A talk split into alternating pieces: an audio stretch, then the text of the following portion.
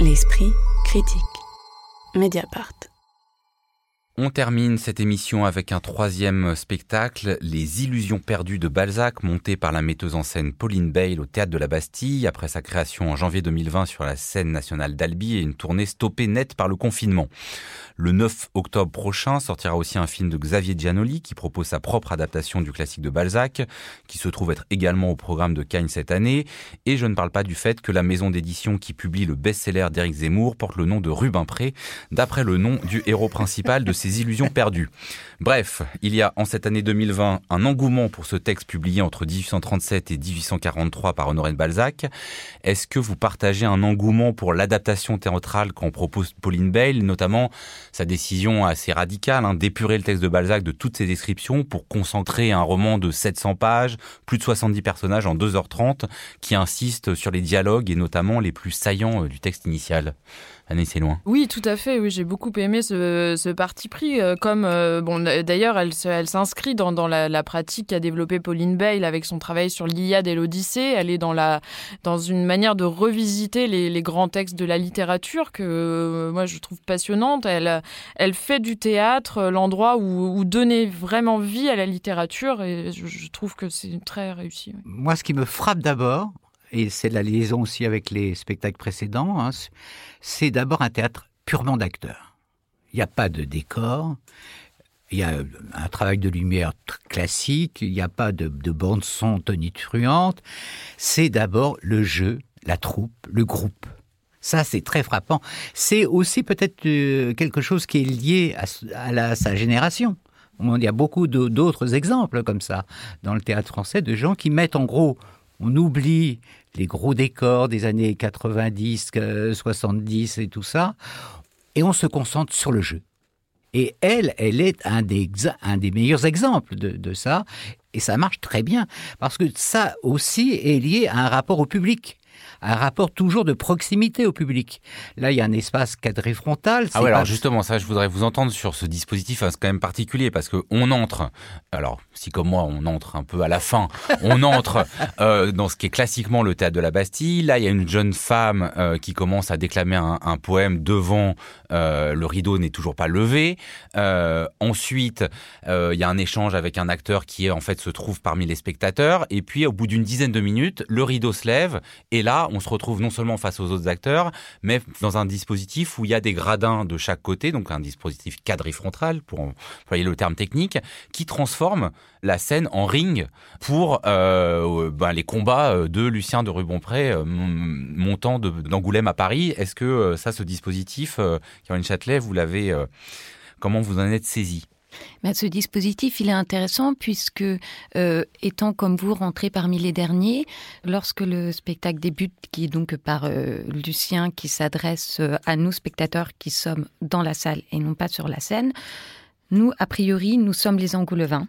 Donc, nous sommes au début initialement les habitants d'Angoulême, les habitants de cette bonne société, cette aristocratie d'Angoulême. Et quand le rideau se lève, là, on bascule aussi du côté de Paris et de l'aristocratie et de tout ce milieu aussi bien littéraire que journalistique parisien. Donc, je trouve que ça, ça, ça fonctionne extrêmement bien pour prolonger ce que vient de dire Caroline, cette entrée en matière euh, qu'elle fait pour les idiots, elle le faisait aussi pour le, pour le spectacle euh, sur, sur l'Odyssée, c'était la même chose. Il y avait une sorte de préambule comme ça, où, si je me souviens, on, euh, on racontait une bataille, et puis après, on allait dans la salle. Et c'est quelque chose de, pour elle comme ça de, de, de s'approcher du spectateur, de, de le mettre de son côté en quelque sorte. On ne divulgage pas trop en disant que Lucien de Rubempré est incarné par l'actrice Jenna Thiam, que beaucoup d'entre nous avaient pu découvrir en adolescente traumatisée par sa sœur jumelle ressuscitée dans la série Les Revenants de Canal+. Euh, Qu'est-ce que ce dégenrage euh, du personnage principal de Balzac produit pour vous? Caroline Châtelet Personnellement, rien du tout. C'est-à-dire que je, moi, j'ai vraiment, j'ai pas, enfin, euh, je, je sais pas quelque chose que je regarde ou là qui, en tout cas, me, me fait m'interroger puisque euh, ça n'est pas la seule comédienne à interpréter des rôles d'hommes et je trouve ça plutôt euh, bien, enfin, en tant que féministe, d'avoir euh, plusieurs comédiennes au plateau qui vont jouer euh, indifféremment aussi bien des, des hommes que des femmes sans que ce soit quelque chose d'outré quand il s'agit de jouer l'homme et où donc il faudrait forcer le rire, enfin, par la caricature. Vous non plus, ça vous a pas du tout surpris? Pas du tout, pas du tout. Et puis moi, je suis un amoureux des Onagata, et ces acteurs japonais qui ne, qui ne jouent que des rôles de femmes. Donc là, c'est l'inverse. Bah, c'est formidable. Non, c'est euh, aussi peu choquant d'ailleurs que chez Gisèle Vienne, où euh, on en parlait tout à l'heure, Adèle Haenel incarne un garçon. Euh, on ne se pose absolument jamais la question, d'autant plus que cette, cette comédienne, Jenna Thiam, est, formidable du début à la fin. Et, donc, à aucun moment, et d'ailleurs, j'ai lu qu'on parlait de Des illusions perdues de Balzac comme son roman le plus féminin. Peut-être qu'il bah, y a une forme d'évidence là-dedans, en fait. Et, alors, quand même, parce que bon, donc vous, vous, le dites, hein, alors elle, euh, Jenna Thiam, elle incarne de bout en bout Lucien de Rubempré, tandis que les autres acteurs euh, incarnent différents personnages, euh, plus, euh, plus d'une quinzaine au total, et passent effectivement du féminin au masculin sans juste en enfilant un, ruban ou en, enfin en changeant de veste. Enfin, ça, ça tient à très peu de choses.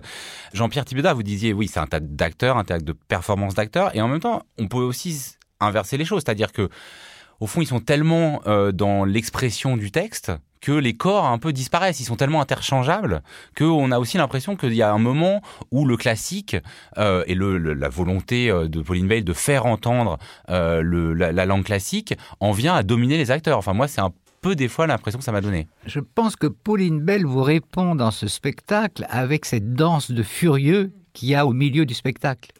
Et c'est une danse des corps, uniquement des corps, il n'y a pas de mots tout éclate. Donc je pense qu'elle elle a prévu votre question et elle a fait tout de suite la réponse. Caroline Châtelet pour cette question des corps, en fait, euh, pour moi, ce sont, des corps virtuoses, euh, mais qui renvoient peut-être plus aussi aujourd'hui à la manière euh, dont, sont formés les, jeunes acteurs, vraiment dans une, dans une sorte de, maîtrise parfaite. Mais ce qui prime, c'est peut-être pas tant le texte que ce qu'il raconte, c'est ce qui compte, c'est le théâtre, en fait, puisque en remontant, enfin, en adaptant les illusions perdues, ce sur quoi se centre Pauline Bale, c'est la question des liens de connivence entre journalisme et théâtre. Et ce qui sauve euh, dans ce spectacle enfin, le salut est dans le théâtre. C'est à dire que le personnage de Coralie la comédienne c'est celle qui nous donne les moments de théâtre où là tout à coup on a des jeux de lumière et des, et des moments d'intensité et d'émotion qui sont autres. C'est là que la pureté ou en tout cas qu'une sorte d'idéal ou, ou d'éthique euh, existerait Alors c'est vrai qu'il y a quand même dans ce spectacle plusieurs scènes qui font un portrait assez terrible des journalistes en général et des critiques en particulier. C'est un peu difficile du coup de faire une émission critique sans y penser, sans s'interroger sur les manières de partager euh, une vision d'un texte ou d'une pièce sans avoir l'air surplombant ou sans alors là je sais que vous n'avez pas les conflits d'intérêts euh, ni politiques ni économiques qu'on voit euh, dans la pièce des illusions perdues. Mais est-ce que vous trouvez que cette critique de la critique elle est toujours juste ou elle est un peu facile des fois? Euh, Moi, je l'ai trouvé assez juste dans la manière dont s'en empare euh, Pauline Bale. Et effectivement, je repense comme Jean-Pierre Thibaudat à cette, euh, à cette danse complètement furieuse qui arrive au moment où euh, Lucien de Rubempré euh, décide de devenir journaliste, renonce et renonce à ses espoirs de euh, littérature, d'écrire une grande œuvre pour devenir journaliste et finalement se corrompre et euh, adopter euh, les, pratiques euh, qui, qui critiquaient auparavant. Et moi, je, trouve que dans ce traitement-là, par le corps de cette compromission, euh, Pauline Bale ramène ces problématiques à nous et nous les fait rendre tout, tout à fait présentes. Moi, ce qui me frappe, c'est la et ce qui n'a pas vieilli du tout, c'est la collusion journaliste-écrivain. Ça, ça reste.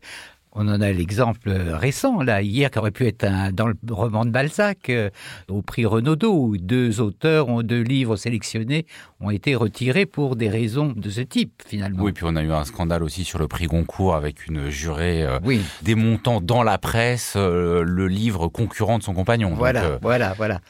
Donc tout ça, c'est Balzac euh, est très clairvoyant là-dessus. Moi, ce qui m'impressionne aussi, c'est que on voit comment Balzac était et reste un extraordinaire dialoguiste.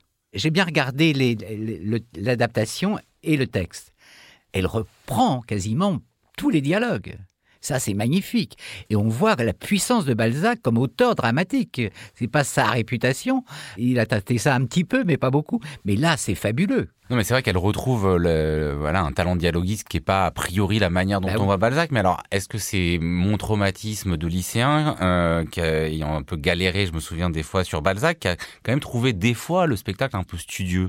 Déjà, je trouve que c'est pas studieux euh, et, c'est parce que c'est pas respectueux du roman.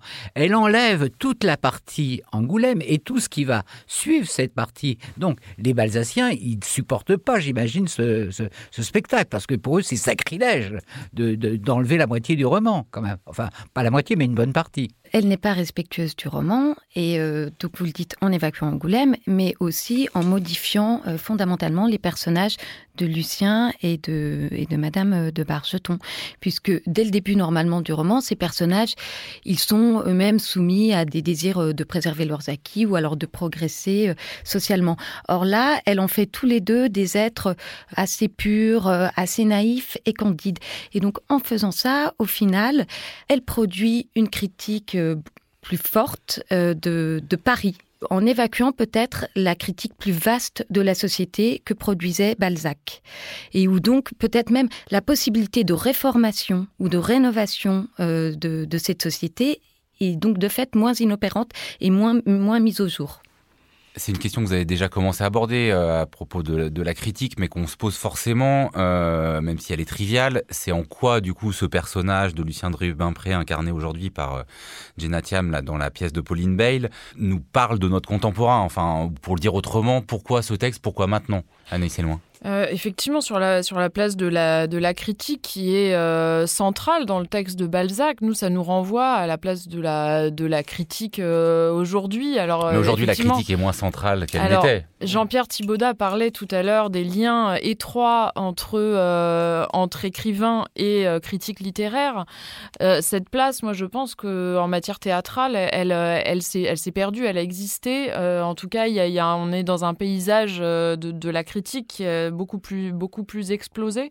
Donc ça, peut nous, permettre euh, une, réflexion sur ce paysage aussi de la critique actuelle qui est, assez, euh, qui est assez passionnant et qui est euh, sûrement ce pourquoi on est, on est rassemblés autour de cette émission aussi. Donc on aura fait un peu de mise en abîme sur la manière dont la critique euh, aujourd'hui peut opérer à partir du regard que porte Pauline Bale dans Les Illusions perdues sur euh, ses manières de faire de la critique.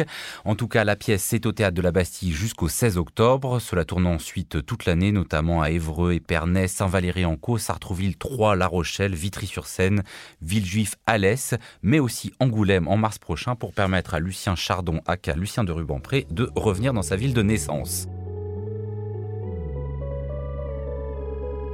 Merci beaucoup à tous les trois. On se retrouve pour une nouvelle émission consacrée au spectacle vivant dans un mois. La semaine prochaine, on parlera de trois expositions.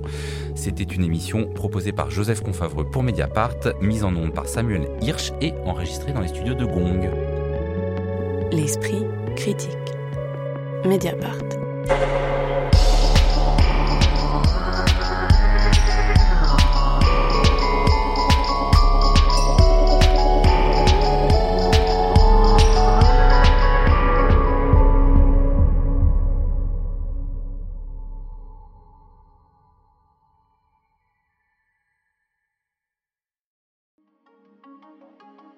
Pour ses 16 ans, Mediapart organise un festival au 104 à Paris.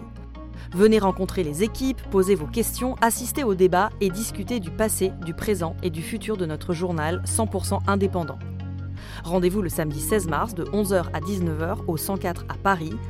Entrée libre et gratuite. Plus d'infos sur mediapart.fr.